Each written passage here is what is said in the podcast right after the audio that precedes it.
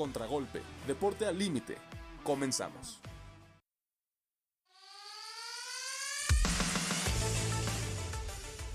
Tapatío campeón de la Liga de Expansión.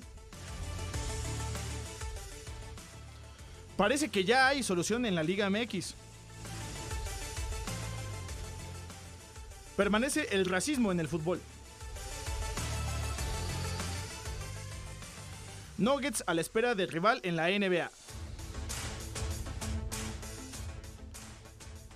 Fin de semana de grandes carreras. Sigue polémica con Ana Guevara y la CONADE. Muy buenas tardes, bienvenidos a Contragolpe. Soy José Luis Ramírez y hoy me acompaña Eder. ¿Cómo estás? Hola, José Luis, Camila, Melky, un gusto. Camila, ganaron tus chivas. Un gusto estar aquí. Ganaron las chivas. Tenemos muy buen programa el día de hoy. Y por último, Melky. Hola, hola a todos, ¿cómo están? ¿Cómo están compañeros? La verdad, qué semana, semana muy cargadita de información. Quédese porque tenemos un gran programa. Grandes temas los que vamos a abordar el día de hoy. Comenzamos. Chutazo. Este fin de semana se jugaron la final de la Liga de Expansión que terminó saliendo campeón el Tapatío. Camila, ¿qué nos puedes decir? Un encuentro bastante interesante, muy, muy divertido, muy reñido. La verdad es que mm, Eder me está viendo con cara de que no le gusta este tema, pero no hay que quitarle el mérito al conjunto tapatío porque hicieron un gran partido. Se llevaron la victoria ante, ante Morelia. ¿Morelia? El El Atlético Morelia. Morelia. El Atlético Morelia 4 a 3. Eh, Un partidazo, sinceramente. Sí, no, Pero no estoy, no creo que Sí. no estás de acuerdo conmigo. no, no es que, no es que no me guste el tema y que lo demerite, pero es que se me hace algo muy innecesario que, bueno, no innecesario, pero muy irrelevante ante nuestro fútbol, ¿no? O sea, un campeonato sí se, se celebra, se reconoce, pero que no tiene cierta relevancia para lo- el futuro de nuestro fútbol, o sea, no, no Pero no por lleva- ahora, no Eder, o conlleva- sea, por ahora. En el sentido de que yo, la verdad, a pesar de que evidentemente jamás voy a ser partidario de las chivas, es evidente que con este campeonato están no confirmando... vaya a ser que vaya a ser su único, ¿no? Uf, ojo la pedrada, eh, Ah, ojo la caray. pedrada a todos los, los chiva hermanos. Pero Me yo, a, a mí me parece brutal el trabajo que ha hecho Sí, pues a Mauri Vergara con el equipo, contrario a lo que todos esperaban desde el lamentable fallecimiento de su padre cuando él hereda el equipo. Y hoy, pues el Tapatío es campeón de la Liga de Expansión. Muchos creían que el Atlante ahí podría Nuevamente este, coronarse. coronarse, pero no, simplemente no llegó. Eh, Higuera, Higuera se quedó con las ganas frente al ex equipo donde él trabajaba. Eso me da mucho gusto porque a mí me parece un personaje nefasto en el fútbol mexicano. Pero esto, la verdad, sí es muy aplaudible porque algo de lo que peca mucho el fútbol mexicano es de la constancia. Y al menos el Guadalajara lo ha hecho y ahora en la Liga de Expansión. Y esta semana, pues también va a disputarse la gran final del fútbol mexicano, José Luis. Sí, en el fútbol mexicano tenemos a dos equipos que no se esperaba que llegaran a esta final. Por un lado, Tigres, que ganó a Monterrey en su Ah. casa. y del otro lado tenemos a Chivas, que muy buen partido dieron para eliminar a Mm. el América. En el de vuelta. De hecho, en el de- de ida jugaron fatal las chivas. Para cerrar nada más este tema, hay que tomar muy en cuenta esto. Un equipo filial de un equipo de primera división fue campeón en la segunda división de nuestro país. Entonces, esto no sé, solo deja bien parado a, a las Chivas, pero yo quiero tomar en cuenta que estos equipos que se supone que también son profesionales, por supuesto. eh, Es más, hace no cuánto no hace cuántos años no estuvo Maradona dirigiendo a los a Eh, los Dorados Dorados de de Sinaloa. Sinaloa. Entonces, eh, a mí me parece que esto deja mucho, pero para bien, en el aspecto de cómo está trabajando los jóvenes, no solo en las Chivas, porque pues tradicionalmente como lo ha hecho Santos, como lo ha hecho Pachuca, entonces esto es una noticia muy buena de que una filial de un equipo de primera división también es capaz de coronarse en la segunda de este país, José Luis. Además vamos a tener cambios más adelante para la segunda división en el fútbol mexicano. Con, después de todo lo que pasó en la Junta de Dueños, pero más adelante vamos, hablaremos de eso. Es. Aquí hay que seguir Con mis chivas. con las chivas, sí, Por porque favor. Yo sé que 12 Camila si está- hombre. Emocionada. insoportable. Todos, todos los Chivas están insoportables, con justa razón, ¿eh? Con justa razón, de la nada, también un verdadero milagro, porque ese equipo no daba para más antes de la expulsión de Álvaro Fidalgo, se tiene que decir. Pero, Camila, a ver, ya, o sea, también tienes que ser sincera, quítate un poco la playera y tienes que decirnos qué podemos esperar de las Chivas después de este, pues la verdad es un triunfo histórico dentro de la cancha del Estadio Azteca. La playera me la quito hasta que me muera. Pero hay que ser sinceros, hay que ser objetivos. La verdad es que Tigres ha tenido un muy buen partido, bueno, muy buena este, temporada, mejor dicho. Al final de la temporada. Sí, porque, porque o sea, fue desastrosa la estaba el temporada que de la tabla y eliminar al primero de la tabla, que era Monterrey, que tenía una muy buena trayectoria, pues sí fue algo Pero, que nos pues- sorprendió a todos. Pero también las Chivas, porque sinceramente las Chivas no estuvieron jugando como se merecía, como debían de jugar en la temporada. Y al final terminaron derrotando a un América en su casa con su afición 3 a 1. Y un América Y que se veía muy favorito sí, para claro. ser campeón de este fútbol. Y sinceramente el primer gol estuvo muy feo, pero el segundo es- fue un verdadero segundo real. golazo. El primer gol estuvo feo. Ay, a mí se me hizo muy feo, fue un El Piojo Alvarado recupera el balón en su cancha, tres cuartos en su cancha, se lleva, ahí. se lleva a medio, a medio América, se llevó a me hizo sacar un Reynoso en esa, en esa jugada y al final pues sí, un poco chata la definición. Bueno, no Es puedes sí, pedirle o mucho sea, a La Cisneros. jugada estuvo buena. No puedes la pedirle mucho a Cisneros. fea. Pero hasta se quitó al portero. O No sabemos si fue gol o autogol, Es que además. también pudo, pudo haber sido un autogol porque sí la toca el Es un golazo, lo que hizo Alvarado fue O sea, el- no La esta liga. transición, más que Todo- nada. No, esta- fue- lo del como- fue esta muy buena. Como Muy dice, buena. la transición hasta llegar al gol fue muy buena. Ya Ya, la el remate, el último Porque parecía que, la podía fallar Bueno, incluso, pero ¿eh? ¿qué le puedes pedir a Ronaldo Cisneros? Alguien que O nunca sea, no fue es titular. O sea, No, además. Que O sea, fue no es banca en todo el torneo. Es- este tipo no lleva ni cinco goles en el campeonato. Pero porque no juega. Y además porque no tiene con qué jugar. ¿Cómo no va a jugar, José Luis? Es lo único, el, único resquicio que tienen las chivas de delantero. Sí, es la verdad. Porque, a ver, No, a a ver, Camila, ¿quién estamos- pones de delantero? No, sí, Alexis. sí. es que estamos es el Alexis único que Vega tiene. Ya no Alexis. juega. Alexis Vega ya no Ya no juega. Te la juega en esa posición. Te la sirve, te la sirve. Ya no hace Sí. nada. Ya No, está panzón, sinceramente. No, ya pero a ver, o sea, No. tanto que defendían a Alexis Vega, todo el mundo lo quería en el mundial, en el mundial es que pues fue de vacaciones Realmente básicamente. la dupla, ajá, justo en los Juegos Olímpicos, la dupla de Córdoba. Alexis Vega con Henry Martín estuvo increíble. Fue una dupla que de verdad está para la selección. Pero sinceramente, Alexis Vega jugando Más que nada solo por en la el lesión, equipo de ¿no? las Chivas no que fue juega una nada. caída en la lesión que tuvo, fue lo que lo llevó a este punto. en el- Sí. Yo creo que llegó algo eh, fuera de condición, digamos, a este últimas instancias y pues creo que eso es lo que le ha bajado su nivel. No pues sé qué sí, consideres ya tú. está muy... Ya no juega como antes, ya no está en su prime. ¿Será? Sí, porque antes sí jugaba bastante bien, sinceramente. Pero ahorita ya Mm. no es No, como- y es que- ya no es el jugador principal. Creo que esta es la única. mm, sí, yo, yo le llamo la única esperanza, en verdaderamente que yo veo en las Chivas para la final, que a pesar de que llevan años desde que el JJ Macías se fue a España y al final hermoso, ¿eh? se fue a- a- hacia abajo. Lo que hizo Alvarado es lo Sí, que sí, sí. todo el mundo le ha criticado y yo siempre veo a Alvarado presente. ¿eh?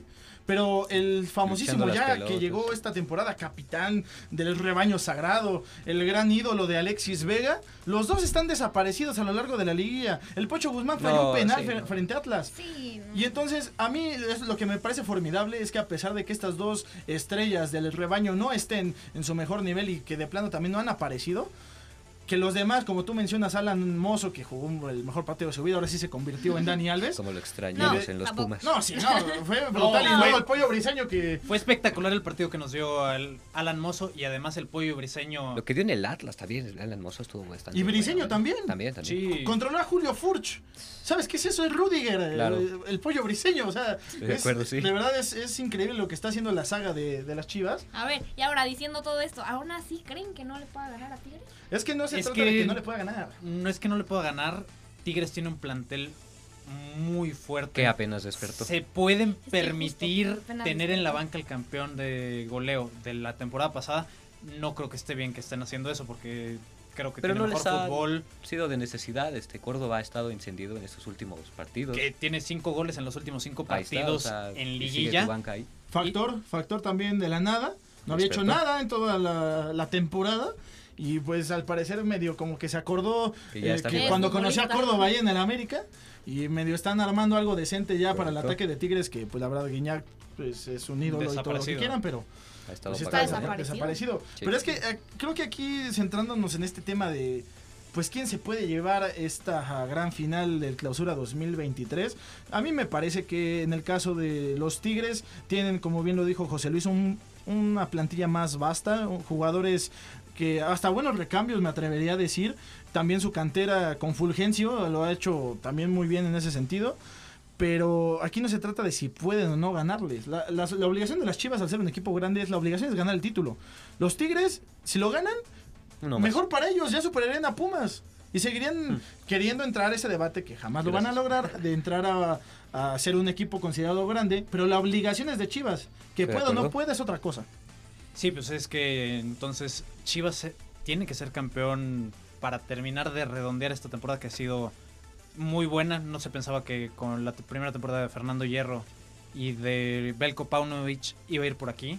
Todos pensaban que iba a ser desastrosa, que este entrenador no iba a que no hacer nada. fútbol Pero se está ahí. repitiendo lo del 2017. Eso eso y iba, no me canso de decirlo porque en 2017 Según la Matrix, igual las Chivas van a ser campeones. Claro, sí, justo. Han, han estado pasando muchas coincidencias. De, no empezando creo que... desde el entrenador, porque en el este Almeida no Esos tenía conocimiento del fútbol que- mexicano. Sí, y, sí, a- sí. y fueron campeones en 2017 Sí, sí. y en este caso Paunovic de- llegó sin Ujú. tener ningún conocimiento del fútbol mexicano. Sí, bastantes datos No que hay han muchísimos salido datos ahí que- que... les vamos a tener próximamente. Que por eso nos ilusionaron. que sí, por sí, eso sí, están, pero a- apuntando cada uno, buscando a ver si hay uno más por ahí para añadirle a esa. Hasta quiero preguntar qué curiosidades. signo zodiacal es Paunovic, a ver qué me dice. No, pero, o sea, ¿Qué tal que es Géminis? mira, Creo que ya es una exageración. es un poco exagerado, ¿no? O sea, las Chivas, o sea, estamos hablando de un equipo de fútbol, no de místicas o algo por el estilo. Pero es que está chistoso tanta coincidencia. Sí está chistoso, o sea, la verdad sí es, son de las Pero cosas no. curiosas del fútbol, pero así... Del fútbol y de. Pero lo podemos dejar ahí en curiosidades. No es como que todas estas curiosidades. Bueno, te hagan ese ser penal de. Santander yo no lo vi tan curioso, ¿eh? De hecho, o sea, de paso, en aquella final, el, el penal que se come Santander yo no lo vi tan curioso, ¿verdad? Hablando de- sentido, hablando de Eh, eso. Hablando no de. Santander, ya están los árbitros para esta final y no va a ser Santander. Bueno, Desgraciadamente. punto, punto extra para Tigres en, esta, El- en este partido. El cantante va a ser sí. para el partido de ida y el multimundialista. eh, Hasta las retas se va a arbitrar el, el buen eh, César Arturo, Arturo Ramos Ramos. Palazuelos. También hay que tomar en cuenta que Chivas tiene una baja muy importante. El ¿Ah, sí? mediocampista Carlos Cisneros. Wow. es- oh, Pero- es, es Cuidado. importante. yo creo que en el tiembla, tiembla Nene Beltrán. yo creo que en el medio campo Es tu con momento, el nene en- el nene Beltrán eh, con el Pocho que aunque en la liguilla no ha estado bien, pero en el torneo regular sí brilló muchísimo y fue de lo más rescat bueno, no rescatable, de lo mejor de Chivas. El mejor para mí, ¿eh? El Sí. mejor de Chivas en toda la temporada. En a toda la temporada, en la liguilla totalmente desaparecido y pues ¿qué le podemos decir? Pero Cisneros tuvo un, un buen torneo. Me- Tres, a- tres goles, tres asistencias. No en, estuvo mal. en 17 partidos. Ay, Pero- pero, pero hay Pero no jugadores delantero. eso. Hay que no es decir eso, es medio pero yo 17 creo- partidos. Yo creo que es- hay mejores nombres O sea, un dentro de la mediocampista no te Pero al que final sea- es un jugador que le va a pesar a las Chivas. En esta final le va a pesar y en el Apertura 2023 le va a pesar. Pues no les, no les han pesado que Pues- no tienen a su mediocampista titular rindiendo como debería de ser, que ha sido el Pocho. Creo que si las Chivas ven a Sergio Flores, si ven al Pocho y si ven al Nene, dicen, no, con esto competimos, ¿eh? Sin problema le podemos competir a cualquier equipo, con todo respeto al buen Cisneros que está en su casa, yo creo festejando muy a gusto con su pie, con su patita mala, pero o sea, ligamento cruzado anterior llorando. hay que, hay que observar también el, el otro lado, porque sonaron varias cosas. También el festejo de unos es la desgracia de otros. Y aquí tenemos unas palabras que dijo el Tan Ortiz, que ya no es No técnico aguanta. del América. Ahí le pedí a Anita hacer algo diferente lo que veníamos acostumbrados a hacer. Solamente voy a decir dos o tres cositas. Primero, felicitar al, a Chivas. Hay que reconocer que el rival jugó mejor. Felicitaciones por el pase a la final. Segundo, eh, por mí y por mi cuerpo técnico es un ciclo cerrado con la institución. Eh, le quería decir eso, que tengan buenas noches, que tengan fin de semana. Pues ahí están las palabras de Fernando El Tan Ortiz, muy directo. Por eso les dejamos todo el insert, ¿eh? porque no se tardó ni un minuto en conferencia de prensa. Él sabía lo que había hecho con su Buenas equipo. noches, golpe en la mesa. Sí, golpe en la mesa, dejo mi, pues mi dignidad básicamente de un lado. Y la de mis y asistentes. me- mejor la de mis asistentes y nos vamos todos este, felices y contentos. A mí me parece muy, muy lamentable que todavía Sergio Baños vaya y lo intente convencer después de tan triste partido que se aventó. Eh, no, o sea, Acabó sin sus atacantes principales, o sea, te- es que completamente No, termi- replegado. no me tiendo a Roger Martínez que se la cobró caminando dentro del campo. Necesitaban a alguien que estuviera corriendo, que estuviera intentando meter el último gol o el gol que le de- metiera la liguilla. Pero, José Luis, a la ¿por- final. Estaban a la espera de que cayera o sea, el gol yo- de las chivas. alguien necesito que me explique aquí cayó. por qué carajo. Yo quiero saber. Tú, Santiago Baños, ves que tu equipo ha sido humillado en la cancha del Estadio Azteca, te ganó tu archirrival, tu eterno enemigo, y todavía le dices, oye, ¿no te quieres quedar? Todavía hay cena, ¿eh? Si quieres. O sea, hermano, eh, humillaron a tu equipo en tu Tuvo la cancha. decencia de despedirse. Las mismo. Chivas. O sea, ni siquiera tú tuviste que ¿Qué más quieres? ¿Que te destruya más el equipo de lo que ya está? No. Con todas las bajas que van a tener, no, bueno. Sí, justo eso es a lo que iba. Sí, el sí. América está di- diciendo de unas bajas que serían Roger, Mar- Roger Martínez, Oscar Jiménez, Jonathan Dos Santos, Luis Fuentes, Pedro Aquino, Jürgen Damm, que es- va a ser una Sí, limpia una por limpia. completo de la plantilla. Es y eso es algo que necesitaba ya el América. Se tienen que ir todos, sinceramente. Todos se tienen que ir después de lo que sucedió. Eh, hasta, Hasta el hasta, final. el aguador se tiene que ir porque no los hidrató bien, de verdad. O sea, fue un desastre el partido de Sí, la sí, sí, América. de. Pero hay jugadores que se deben de quedar como Henry Martín, aunque no haya aparecido en la liguilla, Aunque no haya aparecido. pues es que El campeón de goleo. el No campeón de la de goleo. No apareció en la liguilla. O sea, ni modo, aunque no haya aparecido. pero hizo un torneo espectacular. Pues sí, pero cuando en esta, en esta, li- en esta liga tan hermosa como es la Liga MX, donde más necesitas a un delantero es en la liguilla. Está bien, pues, felicidades, qué bueno, porque hace mucho no había un campeón de, de goleo mexicano. Y sobre todo en el América. Pero Es que a la América le gusta ganar en torneos de tabla, ¿sabes? O sea, ya la liguilla, ¿cuántas veces ha sido líder en tabla y no ha, no ha sido campeón?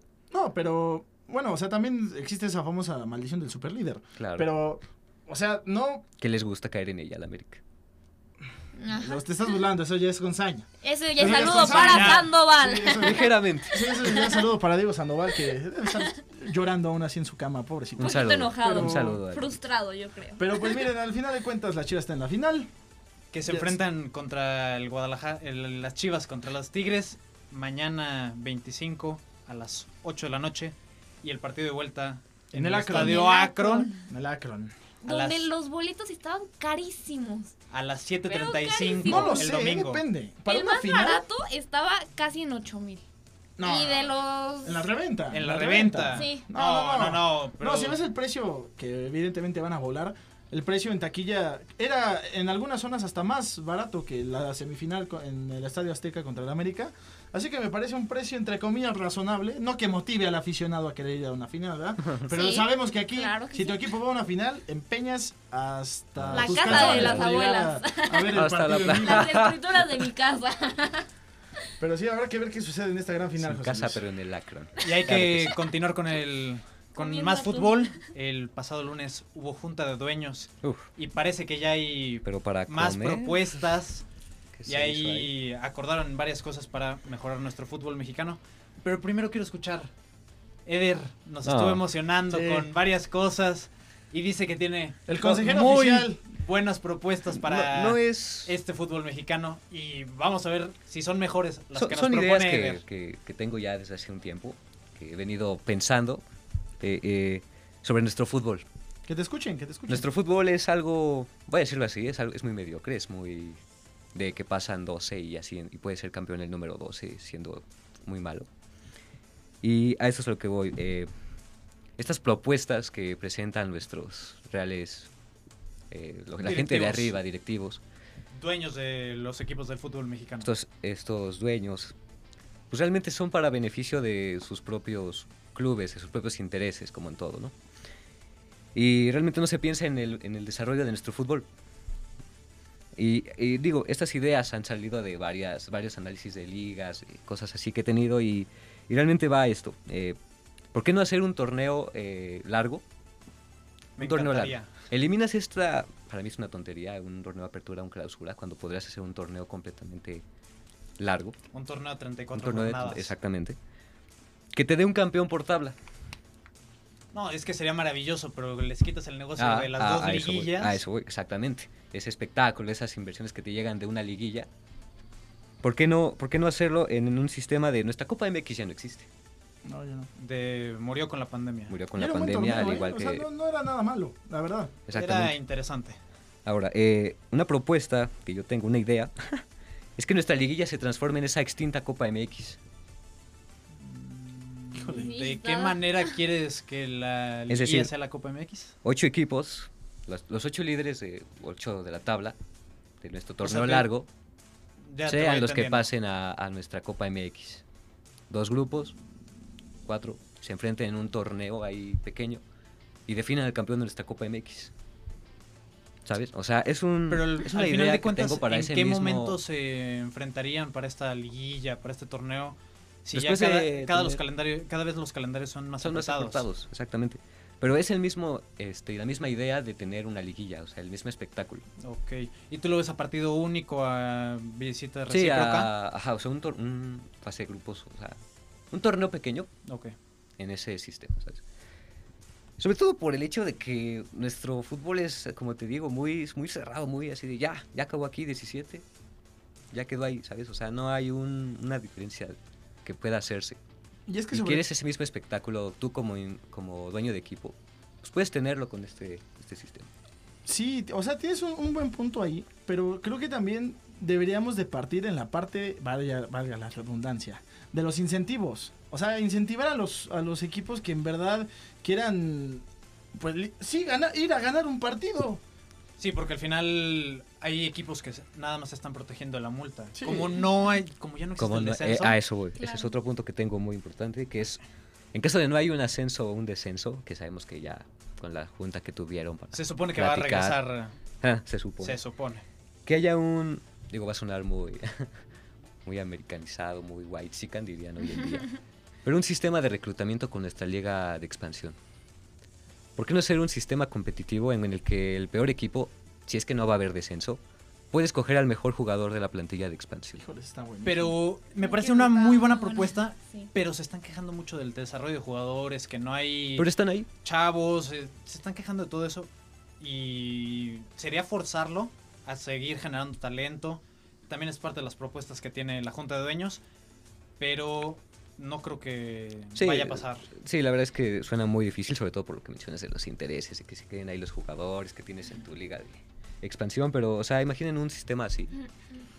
Pero es que aparte... Igualaría en, condiciones o haría competitivo nuestro fútbol. Sí, y está, está muy bien que siempre busquemos que deportivamente mejore la liga, pero también hay que tomar en cuenta que, como todo en la vida, así también en el periodismo, en el deporte, Claro, claro. todo siempre es negocio y después lo demás. Primero tiene que Siempre, ser siempre negocio. tiene que ser redituable, siempre de alguna manera. Creo que, sobre todo en un fútbol tan aburrido como el- la Liga MX, que es, Parece también otro es una realidad y no se dice, nadie se tiene por qué espantar. Eh, esta, esta fórmula que al menos tienen ahorita, sí es muy injusta, premia la mediocridad. Es más, este torneo pudo haber sido campeón el decimotercero de la tabla de 18 que hay.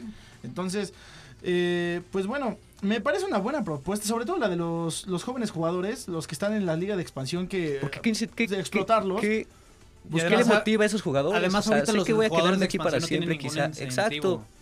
y todos son Yo- jóvenes, la exactamente. gran mayoría son jóvenes. Esos jugadores quizá pueden llegar a tu selección Es más, mayor. ni, ni tendría por qué haber jugadores extranjeros en la liga de expansión para empezar. Si ya no, si ya tampoco vas a tener ascenso ni descenso, ¿Qué, qué pues, motiva a esos a jugadores? jugar a- ahí. Claro. No tienen ningún incentivo para mejorar su juego. Es como al comentaba final- Camila. Este campeonato del tapatío que... Ah, ganamos en expansión. ¿Sabes? O sea, es... sí, pues Pues entre sí. comillas nada más le va a convenir a las chivas, ¿no? Exactamente, o sea, es... Pues, pero como dices tú, desgraciadamente. Se quedan ahí. mexicano Ese es campeonato va a quedarse ahí, ese no equipo va a quedarse ahí y pues no va a haber. Claro. Pero pues como a nosotros y como a todos ustedes también les apasiona la Liga MX, eh, en la Junta de Dueños que se llevó a cabo el día de el día lunes en las instalaciones de la Federación Mexicana de Fútbol, eh, pues entre los cambios que se, se plantearon, sobre todo por parte de Miquel Arreola, que es el presidente de la Liga MX, eh, para empezar tenemos el incentivo económico al mejor equipo de la temporada. Antes tenemos que mencionar, hay nuevo presidente Ah, de la no, la Bomba federación. Rodríguez. Juan Otro- Carlos La Bomba Rodríguez llega a ser Televisa. presidente de la Federación Qué Mexicana raro. de Fútbol. Como dice eso ahí. muy sospechoso que sea otro directivo Nah, de... Disculpen, José Luis. esto- en, la- en el fútbol mexicano, nada es sospechoso viniendo de Televisa. Eso es una realidad también, es muy evidente. Es Claro. muy evidente. ¿Por qué crees que Azcárraga llegó de la mano con él? ¿Por qué si es el nuevo presidente de la Federación Mexicana de Fútbol, el señor no llega en un vehículo aparte? Llegaron de la mano. O sea, Ay, aquí ay, no hay ay. nada raro. O sea, aquí no, no, No hay nadie nada se que tiene se por qué oculte, espantar. Es, es algo obvio, hay dos, hay dos grupos. El grupo liderado por Jesús Martínez y Emilio Azcárraga. Y el otro grupo que es- lo, lo Orlegui. lidera Orlegui Con los que tienen que por, estar, lo- pero- por el tipo de equipos que maneja. Claro. Y al Entonces, final es el... no hay uno de por qué espantarnos también. No hay por qué espantarnos. Se dividen cosas, se van repartiendo porque Es un nombre se más. van beneficiando cosas de un lado y del otro. No es como que un- no sea un grupo dominado por el otro. Lo que sí podemos, eh, al menos algunos colegas periodistas dentro de los diversos medios, la gran mayoría sí aseguran que es un hombre cabal, así lo calificaron a la bomba Rodríguez, que es el nuevo presidente. Es un hombre cabal, es un hombre que dicen que pues, se maneja muy derecho, ah, esas son sus palabras. Entonces, eh, pues habrá que ver qué sucede con la liga y con estos cambios que les mencionaba, porque también... eh, El- el- van a centralizar de los derechos. También el número Ah, de bueno, extranjeros y los derechos. extranjeros. Eh, se reducen uno el, los- el número de extranjeros que va a haber en cancha. Sí, ahora son siete, nada más. De De, ocho o- a de 8 a siete. 7. Uf. que- No, hombre, Qué qué, cambio. qué cambio. pero va, va reduciéndose. Y se Ojalá vaya a ser, también. vaya a ser más. Se cambia de repechaje al play-in. Ay, un modelo moderno. Es que de, de la NBA donde Y sonó muy básica en mi los comentario. seis ¿eh? primeros seis van No, a entrar directamente. liguilla, claro. El 7 y el 8 van a disputar. No, del 7 al 10 No. se pelea. Pero primero es el 7 y el 8 Ajá. disputan un partido para clasificar.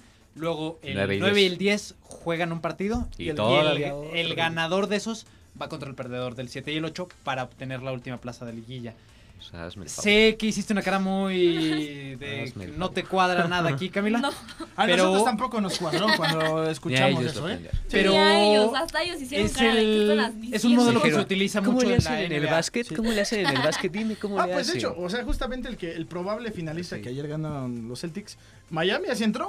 O Claro. sea, Ah, de, sí. de un play-in. Te digo. Entonces, El para que vean que la injusticia no solo cae en nuestro fútbol, sino también en otros deportes alrededor del mundo. Desgraciadamente. Además, los clubes del fútbol mexicano a partir del 2024 tienen que reportar, eh, bueno, tienen que hacer reportes financieros a la Liga MX para que no pase lo que se supone o lo que No casi todos sabemos que pasó con el Veracruz o qué ha pasado con otros equipos que han terminado desapareciendo.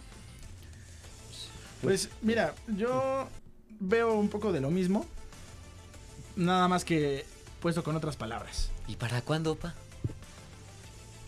Y con eso vamos a terminar de hablar de la Junta de Dueños y hay que presentar un corte comercial, bueno, un corte musical. No se despegue, seguimos. En un momento regresa Contragolpe.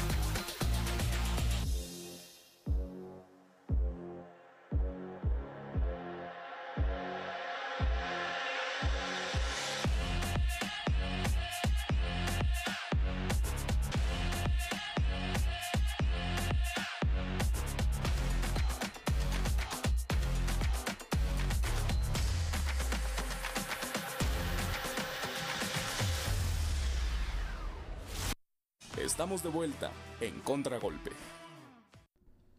Las noches mágicas. Estamos de regreso aquí en Contragolpe, pero ahora hay que hablar de dos tragedias. Para empezar, en el Cuscatlán, el estadio en Guatemala, hubo una estampida y murieron, si no me equivoco, 12, 12, personas. personas. sí, sí, Más de 100 heridos.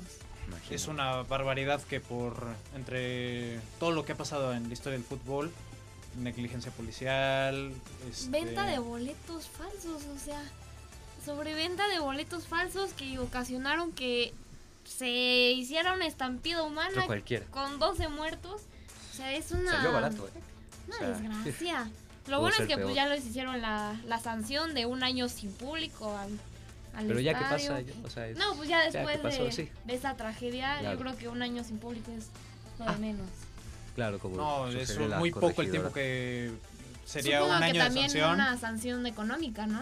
y debería de ten- eh, tener más claros sus protocolos, qué tienen, qué va a pasar con todo esto, porque si no, Porque No a los estar. 16 minutos del encuentro ya dij- dijeron, ¿sabes qué? Hasta aquí termina el partido. Y se salieron de del Sí, sí, sí. estadio. Obviamente pues pasó el equipo con el que estaban este, enfrentándose. No. pero que- Melqui, quiero saber tu opinión. Sí, Veo muy inquieto a mi, Melqui. mi opinión es que a mí la verdad me tiene consternado todo este tipo de... La FIFA ha olvidado Latinoamérica. Sí, sobre, ¿sabes qué? Sí, sí, eso es una realidad. Porque, para empezar, hablando de reglamentos, en, en México suceden muchas cosas que no se permiten en la FIFA. Pero la FIFA, pues mientras siga sonando la caja registradora, ah, pues está bien. Tú ¿Qué sigue, está- con- tú sigue con lo tuyo, ¿no? Entonces. Sí. yo me, me tiene muy consternado porque estamos hablando de exactamente lo mismo que pasó en Querétaro. Correcto. O sea, Hay gente, un precedente que a, no a se ha pesar, a pesar de que aquí, si hay cifras oficiales y en México no las No hubo.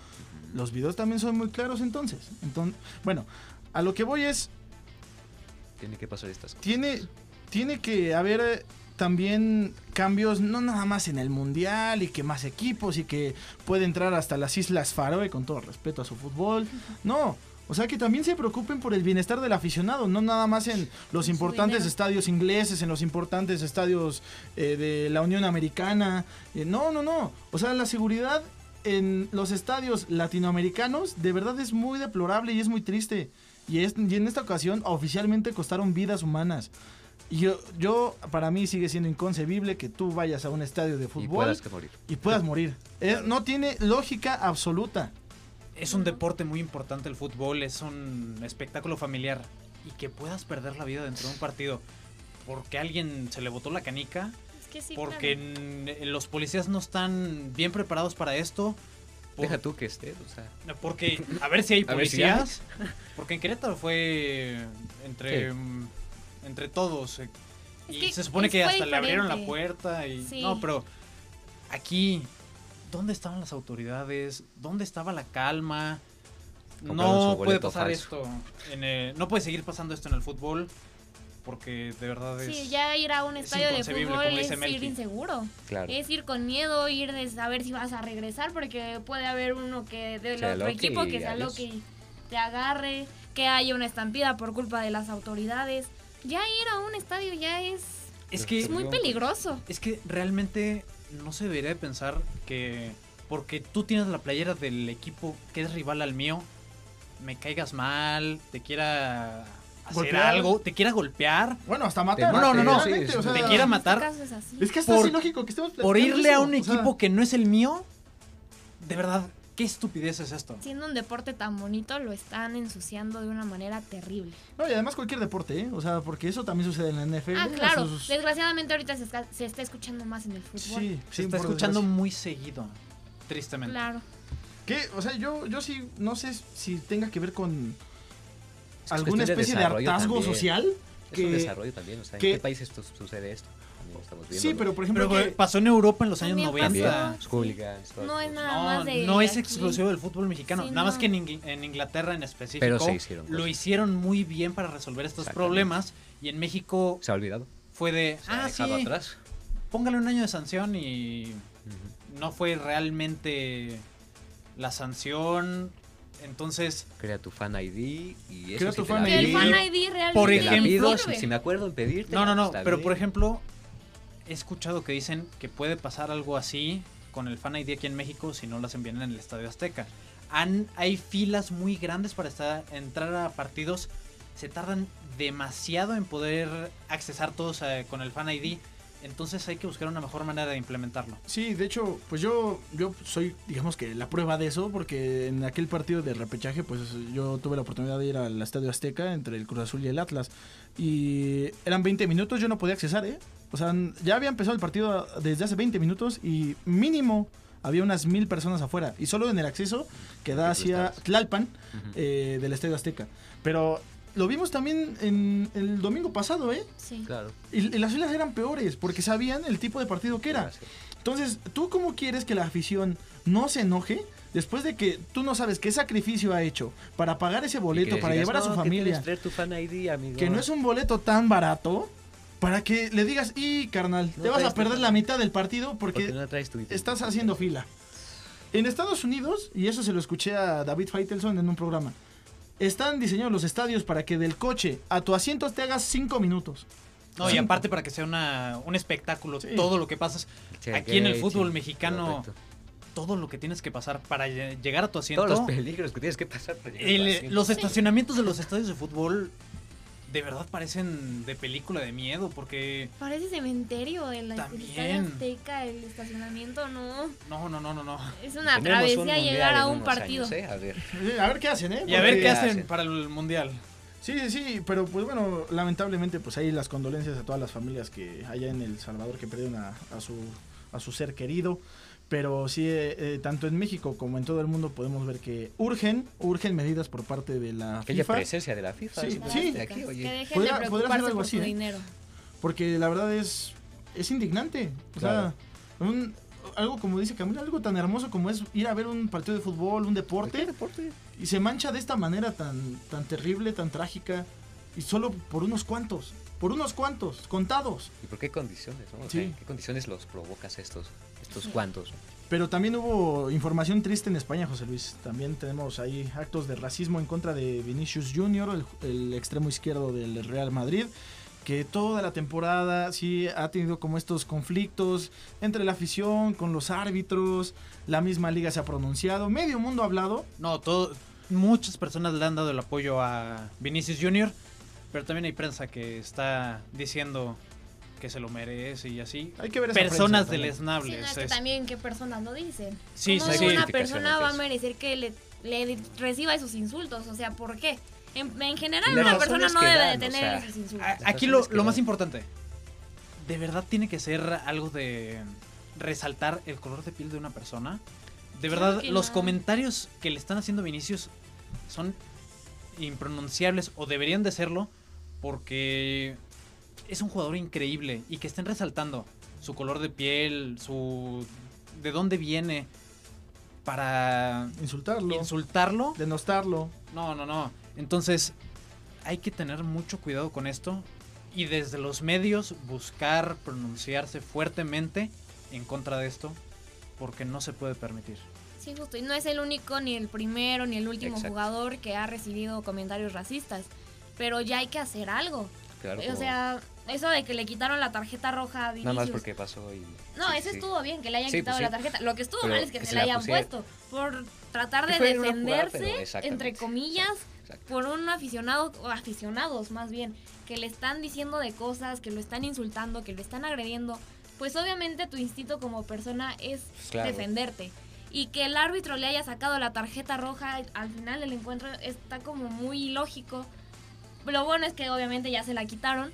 Pero no tuvo que pasar, o sea, tuvo que revisarse, pero, o sea, simplemente tuvo esa roja La roja que la no tuvo. tenía, exacto. O sea, que no, tuvo que haber tenido... tener la roja. Y aparte la roja la sacan de contexto, porque o sea, la roja la sacan que entre que se peleó con los Que fue la agresión. jugadores del Valencia y que luego va y se burla de toda la afición porque van a segunda división.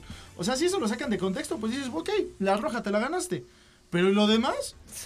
Sí, O- pero también que le digan mono y en conferencia de prensa le estaban cuestionando al entrenador, a Carlo Ancelotti, que no, que no le habían dicho mono.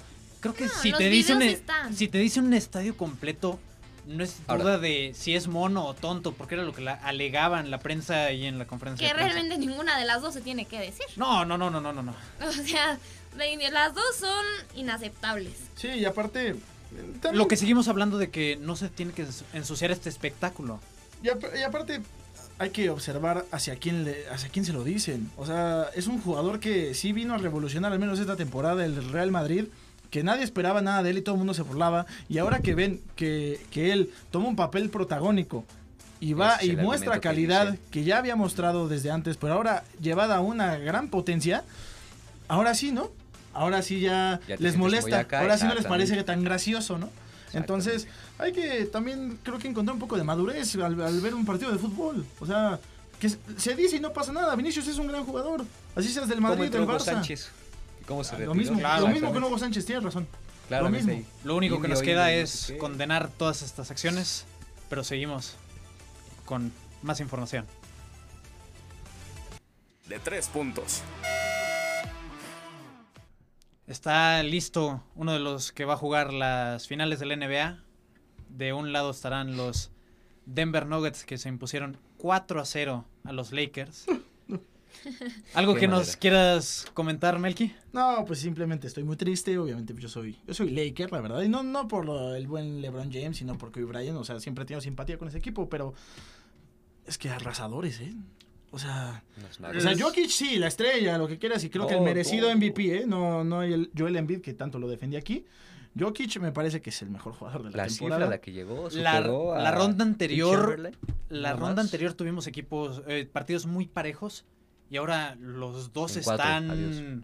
Uno se fue en, en cuatro partidos y el otro, igual, sí. eh, que es entre los Celtics de Boston, que van perdiendo contra Miami Heat, Ujú. 3 a 1. O sea, son series totalmente dispares cuando se supone que venían más emparejados. Pero a ver, también hay que observar. O sea, Denver fue el mejor. Y Miami entró en play-in. En el, ¿Y qué, qué playoffs han hecho?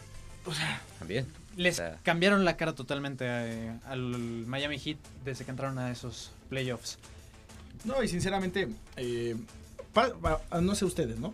Pero pase quien pase de- del, del este, creo que la, la final para mí sí está con, Nuggets. con los Nuggets, ¿eh? La verdad. Yo- sí, es un Sobre claro todo favorito. por lo que tiene detrás, ¿no? O sea, la primera vez que juegan las finales los Nuggets en 56 años que tienen de historia. O sea, es algo que los debe motivar todavía más. Gran trabajo de su entrenador también, ¿eh? Sí, sí. O sea, claro. la verdad sí... ha lo- formado lo- un equipo completo.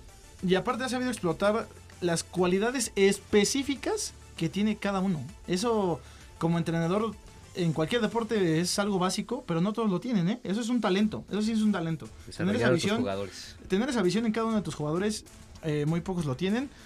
Y pues ya, no soy, Laker, no soy Laker, ya soy Nuggets hasta la muerte, claro. sí. Pero por ejemplo, eh, Melky, el partido número 4 entre Anthony Davis y LeBron James hicieron un partidazo ellos dos y no les Los 40 alcanzó. puntos no sirvieron de nada. No Sí, les sí, alcanzó para ganar Yo- ese Yo se partido. los venía anunciando, o sea, yo lo que veía entre LeBron James y Anthony Davis dije, wow, o sea, de verdad este equipo me ilusiona, dejando de lado que le voy a los Lakers, pero es que pasmados ante Jokic. sí, es que fue Así, impresionante. quedaban- o sea, ya, fres- ya cuando le meten, me parece al final del partido ese último tapón a LeBron James, dije, nah, esto Quedaron ya, fríos.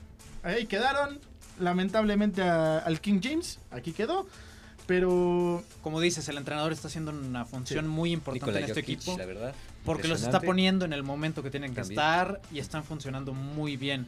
Porque no es un equipo que esté plagado de estrellas. Y no es improvisado tampoco, ¿eh? No, no, no, Tampoco no, es un no, equipo no. improvisado. O sea, que no hayan llegado a las finales en toda su historia apenas hoy, hoy Es por algo. es por algo. Claro. Pero no es un equipo improvisado. Pero yo sí te quería preguntar, Eder, ¿a qué crees que se deba que a Jokic no le dieron el MVP de la temporada? Hubo, hubo ciertos factores que tuvo ahí, unos altibajos que tuvo y pues digo, se llevó el MVP de estas series, estas últimas finales. No, es que ya hubiera sido una, mentada para él. que no, claro, O sea, claro. Sobre todo por lo que hizo, ¿no? es un, De eh, un jugador bárbaro. Ocho triples dobles y superar a Will Chamberlain. O sea, llegó en este partido a esa marca, ya lo superó y Es increíble lo que está haciendo Nikola Jokic. si, Eh, si me dejas si ganan en, en las finales, podría ser el MVP de estas finales. No, es que debería ser el MVP de la temporada. Sí, Pero Ahora, Pero en el otro lado está Butler. Y va a ser un duelazo. Oh, sí, de verdad, ¿qué, qué nivel? Jimmy eh? Butler Uf. en las finales. Está destrozando a todo. Cabeza que ve, cabeza que destroza, sinceramente. ¿eh? O sea, va a ser Un Miami Heat que elimina al equipo más constante de la NBA en Los toda, Bucks los. Bucks, Ujú. que Luego a tenían Giannis, un- o sea- un equipo increíble. Eliminan a ese Es que son esos de dos jugadores Milwaukee. a los que Milwaukee. tú te enfrentas y te enfrías, siento yo. Esos jugadores Jokic y Butler son esos jugadores que están ahí y ya. Pero es que también les pudo haber pasado lo mismo con LeBron James. Y, y Con- vencieron. también ¿Cuál con? Giannis. O sea, ¿Cuál fue la o sea, hay jugadores- Que sabían cómo venían. Es que saben a dónde van. O O sea, tienen el objetivo O- bien puesto. O por ejemplo en esta serie con Tatum, no ha terminado de brillar, hizo muy buen partido ayer para extender esa serie, Pero, no les va a arrasado. Pero alcanzar. están extendiendo su muerte, José Luis, hay que ser sinceros. No, es Eso una sí. muerte anunciada. Sí, la verdad. O sea, Pusieron lo inevitable. lo mismo que está haciendo Jokic con su equipo, Butler, lo está haciendo con el Miami Heat. De que va a ser una final impresionante, va a ser una final muy, muy, muy buena, que tenemos que, seguir. Hoy continúa, ¿no? La serie, me parece. No, el día de mañana. El mañana. O mañana. El día de mañana eh, en Boston van a jugar el quinto partido. Quinto partido. Ok. Seguimos. Nos vamos a tener que ir a otro corte. Vamos a comer. Regresamos. Regresamos.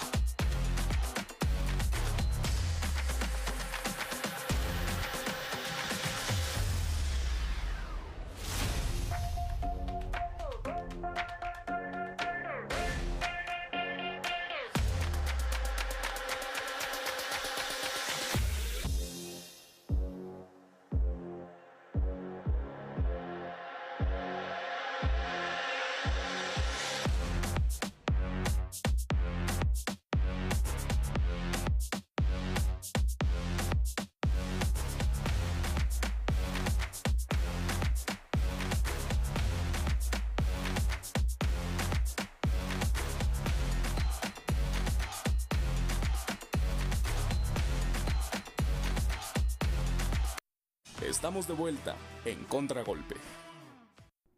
A todo gas. Estamos de regreso en Contragolpe. Qué bonita sección. Eh, Casi no te pero este fin de semana vamos a hablar. Este fin de semana se lleva a cabo dos de las carreras más importantes del automovilismo, empezando con el Gran Premio de Mónaco de Fórmula 1.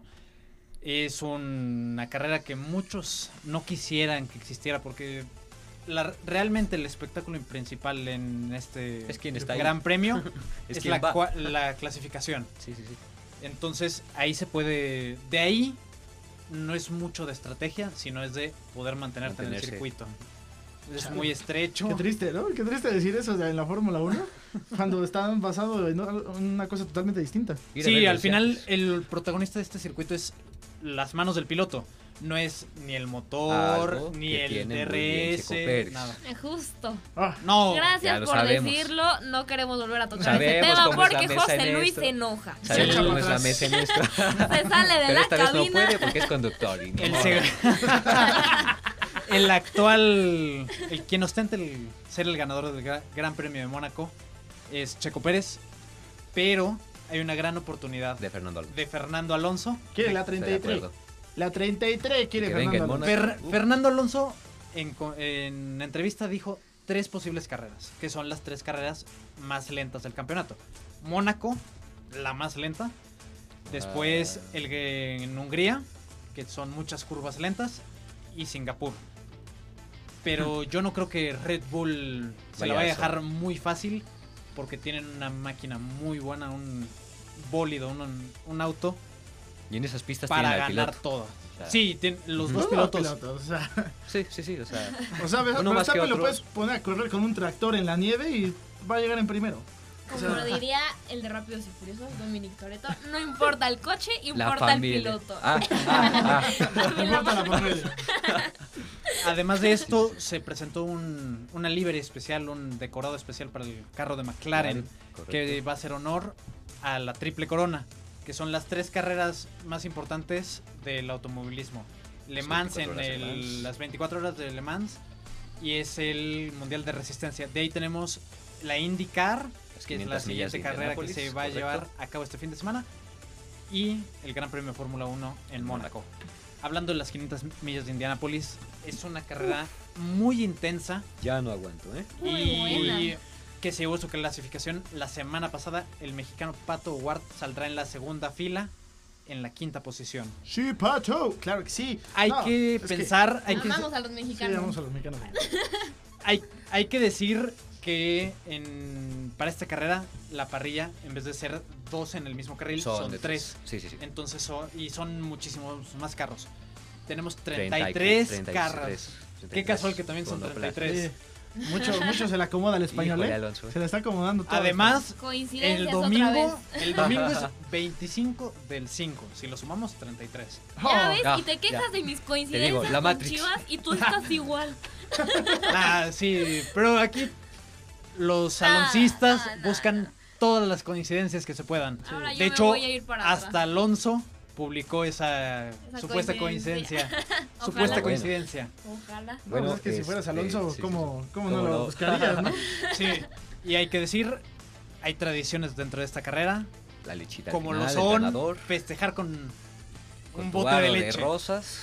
El aro de rosas, una carrera, una carrera muy tradicional en lo La que, 107 edición de las 500 millas de Indianápolis, nada más. O sea, que antes estaba en, dentro del campeonato de Fórmula 1, ahora ya no, imagínate nada más eso, ¿eh? pero es una carrera espectacular.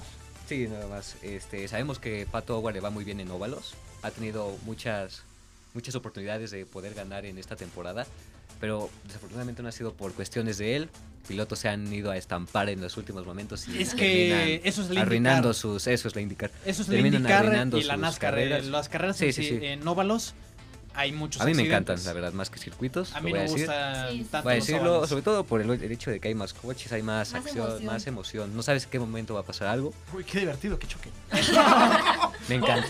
Me un, un, un, un, un Desde Big la- Juan, un Big Juan, Padrísimo. un Big Juan ahí, los 33, vámonos a los boxes, ¿no? Lo último que hay que mencionar sobre esto es recalcar que Pato Ward sale desde la Sale quinta quinto, posición el y sueco, Alex Palou en Ah, la el líder de- primera, desde la pole position. pero no de la pole. La tiene su compañero Félix Rosenwitz, Ah, sí. de Arrow McLaren, de, va a estar interesante esa, esa lucha. Sabemos que Pato arrancó el año pasado en tercero y acabó segundo y por nada de Marcus Ericsson. Terminó en segundo. Ojalá se O sea, le dé muy bien a los Imagínense que sea ambos su- mexicanos en estos dos circuitos. Y Rapidísimo oye, la que mujer. la mujer esta Claro. sí, sí, sí, sí, sí. Esta Eh. Catherine Leach, mujer, la mujer más rápida en las 500 millas de Indianápolis, está para competir, sale en la posición Desde 30, la décima, décima línea, correcto. Oye, es que Qué orgullo. qué orgullo eh, para la mujer estar ahí Sí. compitiendo. Cada vez se abren más Sí, puertas sí, sí. para las mujeres en Correcto. estos deportes, pero hay que continuar Ya con más información. En fa. Camila, nos vas a comentar qué pasó en el Mundial de Parkour. Otro oro para México. Qué orgullo hablando de esto. No, qué Siguen bárbara. saliendo buenas noticias. Se corona Ela Bucio, se corona campeona en la prueba de, de estilo libre de la Copa Mundial de Parkour en Francia 2023. Ya había sido campeona en el en, en, en Japón, tengo entendido, 2022. Igual se ganó la, la medalla de oro en parkour. No, es, es un orgullo que una mexicana se lleve Sigan dando esta- resultados, ¿no? Sí, claro. Al final de cuentas, todos los deportistas mexicanos son muy buenos, Están siguen rindiendo a pesar de Ana Gabriela Guevara. Sí, ¿verdad, Ana Gabriela? Ay. Me estás escuchando, yo lo sé. Nuestra yo lo sé que me estás escuchando. Nos está escuchando Ana Gabriela Guevara y nos va a escuchar. Sí, nos va a escuchar. Porque tenemos muchas cosas que decir de lo que pasó con ella, la CONADE y cómo... Ah, sí, Lo que, que ha pasado, lo vendan que sus, pasó y lo su que sus calzones, Tupperware, Avon, Ay. para que vayan. Y- y- todo el apoyo que debería de Qué haber de la... vergüenza. No, es que No, qué no, no. vergüenza con Ana, Ana Gabriela que ella misma sufrió todo esto Justo. y por estar buscando una más candidatura ahí, cosas oye. ah, en la política se están apagando muy Es una mucho vergüenza, es el deporte vergüenza. A mexicano. pesar de que la CONADE depende del, del presupuesto público, eh, hay que tomar en quedó? cuenta que mm, cuando el deporte se politiza, se va al- hay, hay muchas probabilidades de que todo se vaya a lugares donde nadie quiere llegar. Y en este caso, Ana Gabriela, mm, sí es sorprendente, es indignante que una medallista de plata y sobre todo en una disciplina como el atletismo, donde que México fue una buena atleta. casi no brilla. No, una in- increíble, Increíble. deportista y todos veían en- con grandes esperanzas que llegara Ana Gabriela Guevara a presidir la CONADE, pero Gracias a Dios ya están haciendo una recolecta de firmas para destituirla Que nos de pasen su la hoja. es no, que- me aviento cuatro firmas. ¿Sabes qué es lo peor? Que, ok, se avienta estos comentarios, sí. Pero luego se ponen las medallas. Nada correcto. Se pone. Se cuelgan ah, sus sí, se cuelga todo lo que pasó en Tokio 2020. dime. Se lo colgó como si fuera ¿Cuántos así, oye. mensajes no salieron ahí de no, gracias Ana Gabriela Guevara porque nos trajiste aquí? Esta medalla es para la CONADE. Ah, Pero No, qué lo- el rendimiento de los deportistas es a pesar de Ana Gabriela Guevara. Sí, no es están dando resultados, es lo que veo que dice que mentirosos, men- eh, eh, Ah, sí, que sí les están dando el o apoyo. sea, que no hay resultados. que no hay resultados, entonces la les hemos medalla dado no hay dinero. Ah, es lo que comentaba yo hace O un- sea, No, y además. Tiro con arco, natación, han habido en están ahí. parkour no hay Parkour. resultados entonces. Hay Entonces, algo, ¿qué hay algo que ella estamos busca? olvidando de ella, que más o menos a la mitad de su mandato en la CONADE, ella dijo que para incentivar el nivel de los deportistas, se les iba a reducir la beca que ellos perciben por parte de la CONADE. Yo quiero saber, así como, a- así como ¿Qué ella está viniendo, va a dar eso? Sí, sí, Así sí. como ella está viniendo a exigir que según le dio 40 millones a las nadadoras y que quién sabe ¿Que dónde quedaron, mejor que medalla? diga No, pues eso se los llevó Kirill no, Todorov. pero es que, o sea, sí, aparte, y aparte tiene el descaro de No, apoyar de protegerlo. al que, o sea, y proteger, No, eh, exacto, sabemos que son al, así, pero- al que ya debería de ser exdirigente de la Federación Mexicana de la- Natación. Pero yo quiero que Ana Gabriela Guevara, así como también pide que expliquen dónde está ese dinero y no sé qué tanto, Ajá, que ella explique dónde está ese dinero que dijo que le iba a quitar, a reducirle a los deportistas como incentivo y que diga dónde está invertido ese dinero. Claro. Porque eso tampoco lo ha dicho. Y eso es algo que también yo he observado en los distintos medios que a muchos se les ha ido ese dato que yo no puedo. O sea, es inexplicable aparte. sí, sí, sí, sí. Es indignante, por supuesto. Y al mismo tiempo, a ver, hay que ta- también observar y tener un equilibrio en la mesa. ¿A qué me refiero? Es tristísimo lo que dicen a Gabriela, indignante. Lo bueno es que estas marcas que ella mencionó Exacto, hasta ya lo, ya lo Está apoyan. Ya, ya apoyan a, Sí, sí, a- sí. a las nadadoras. Pero por otro lado hay que observar que estas nadadoras no viven mal, ¿eh? Y no viven al día, tampoco, ¿eh? No, no, O sea, no viven nada mal. Sí, tampoco se hay que. Y hay que, hay que tomar en cuenta que tú como deportista, por supuesto que debes de recibir tu incentivo, pero también no esperes vivir eh, como empresario eh, multimillonario.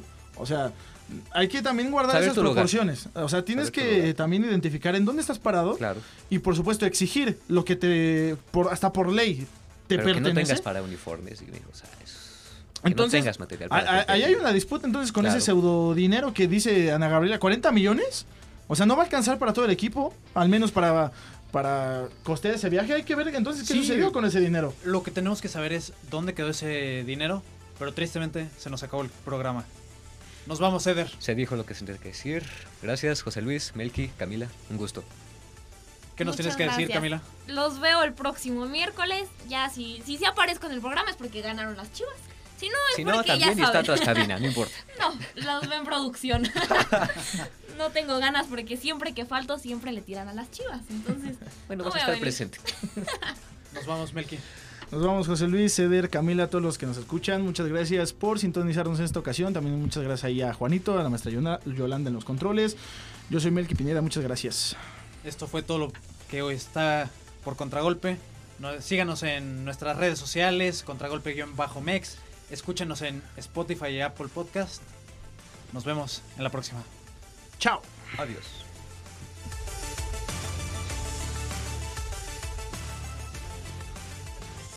Gracias por sintonizar Contragolpe. Deporte al límite.